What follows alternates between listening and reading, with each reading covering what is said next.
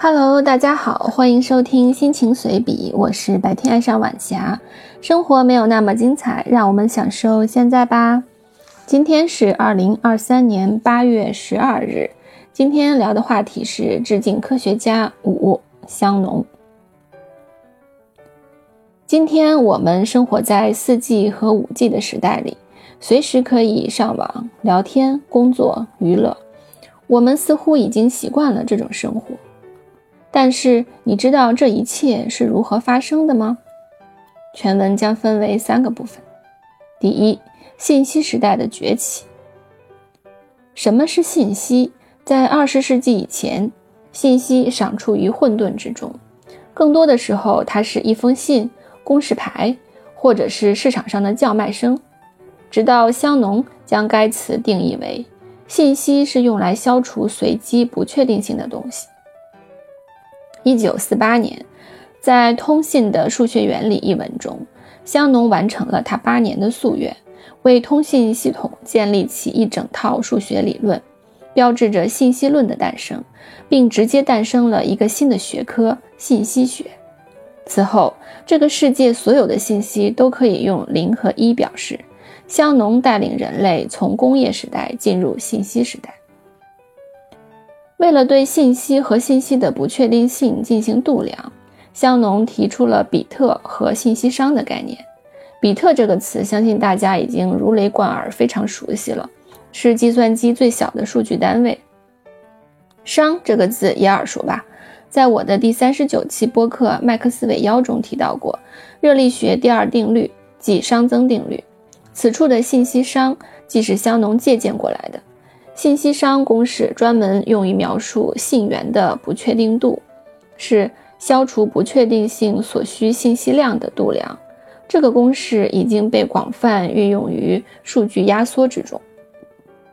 香农随即提出信息学的两大定律：香农第一定律即信源编码定律，简单来说就是教会人类如何用数学的方式将信息编码；香农第二定律。即香农公式，描述了一个信道中极限信息传输率和该信道的能力，是现代通信行业的金科玉律。第二部分，香农公式。香农借助数学，基本建立了信息知识体系架构，定义了信息的概念，用信息商解决了如何计算信号信息量的问题。接下来直接给出了信道容量公式，即香农公式。公式包括这样几个概念：信息速率的极限值、信道带宽、信号功率和噪声功率。我们可以简单的把信息通道看作城市公公路，单位时间内的车流量受到道路宽度和车辆速度等因素的制约。在这些制约条件下，单位时间内最大车流量就被称为极限值。香农公式是信息时代的圣经，它是现代信息革命必须遵循的科学原理，也是数字通信时代的理论基石。造物主有这样的能力，他说：“世界很简单，原则就这条，你们自己研究吧。”这简直是二十世纪最动人的故事。如今，整个世界都在为这个公式疯狂，都在努力向极限逼近。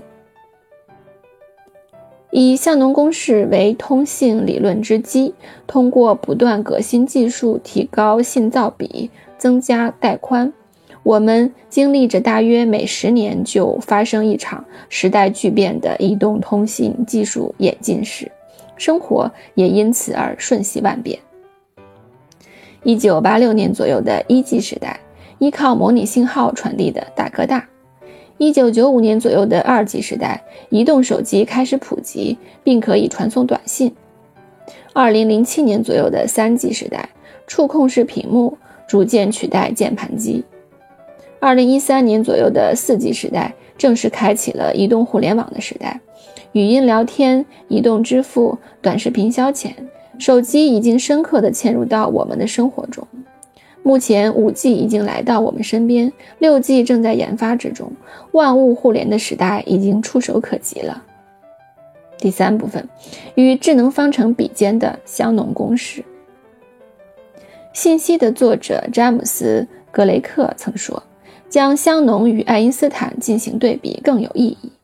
爱因斯坦贡献突出，地位显赫，但我们并没有生活在相对论时代，而是生活在信息时代。正是香农，在我们所拥有的设备中，在我们注视的每一个计算机屏幕上，以及所有数字通信的方法中，都留下了他的印记。他是这样一个人。”他改变了世界，并且在更改以后，旧世界已经被人们彻底遗忘。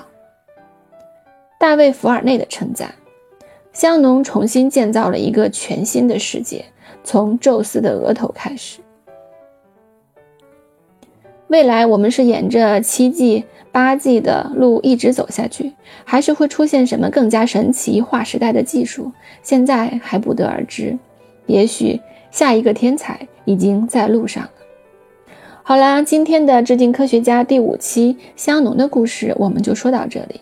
感谢工时之美精彩绝伦的论述，让我们下期贝叶斯再见。